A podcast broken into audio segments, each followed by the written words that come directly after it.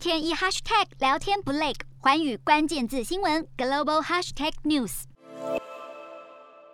立陶宛总统瑙塞达日前说，设立以台湾为名的代表处是错误。引起争议。随后不久，他改口否认这段说法，强调他支持不具外交地位的代表处来促进与台湾的经济关系。与此同时，台湾对外表示将成立两亿美元的中东欧投资基金，来投资立陶宛的产业发展。台立关系在中国干扰的风雨中依旧稳步前行。其实，瑙塞达总统并没有完全推翻他之前的说法，仅是解释未说过开设台湾代表处是个错误，但仍强调立陶宛要信守国际承诺，不能损害国家利益。所以特别提及台湾代表处不具外交地位，因此并不违背一中政策。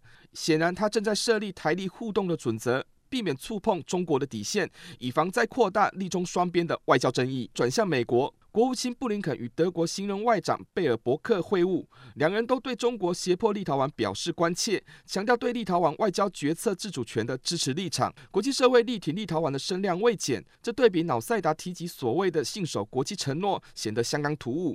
台立双方自始至终都未涉及敏感的主权议题，瑙塞达特别提及一中政策，反而会让中国看破手脚。立陶宛应当深知两岸关系的复杂性。以及国际局势的变化，否则不会同意以台湾为名设立代表处，在保持与中国建交关系的前提下，与台湾的外交往来。当然是以经济文化交流为主，但不可能完全避开政治上的互动。双方只要谨守彼此的外交底线，从过去台湾驻外案例来看，自然不会有太大的障碍才是。如同过去的分析及观点，立陶宛展现的是小国战略的典范效果。换言之，力抗中国威权的威胁，犹如小虾米对抗大鲸鱼的故事，不只受到赞许，也可能被其他国家仿效。相对的。这也是中国最为担忧的问题：过分霸凌小国，引起各国挞伐。如果贸然与立陶宛断交，恐怕会有骨牌效应。显然，立陶宛面对中国施压更具主导地位，中国的胁迫可能会适得其反。对台湾来说，无论是立陶宛或是捷克等对台友善的国家，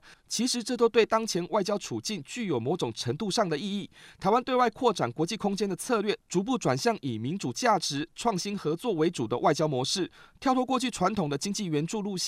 不必受限于邦交关系的有无，同时也符合了国际政经发展的潮流与趋势。立陶宛对台湾的重要性不言而喻，从地缘政治来看，自然有助于台湾突破在欧洲地区的外交格局。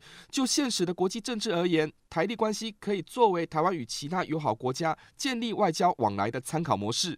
此外，台湾无需再走回过去与中国进行零和外交的竞争道路，理性思考，从务实且符合国家利益的前提之下，与其他国家深化各层面的合作，台立关系更具典范的价值。瞄准新南向商机，剖析东南亚发展。我是主播叶思敏，每周五晚间九点记得锁定，看见新东协就在环宇新闻 MOD 五零一中加八五凯播二二二及环宇新闻 YouTube 同步首播。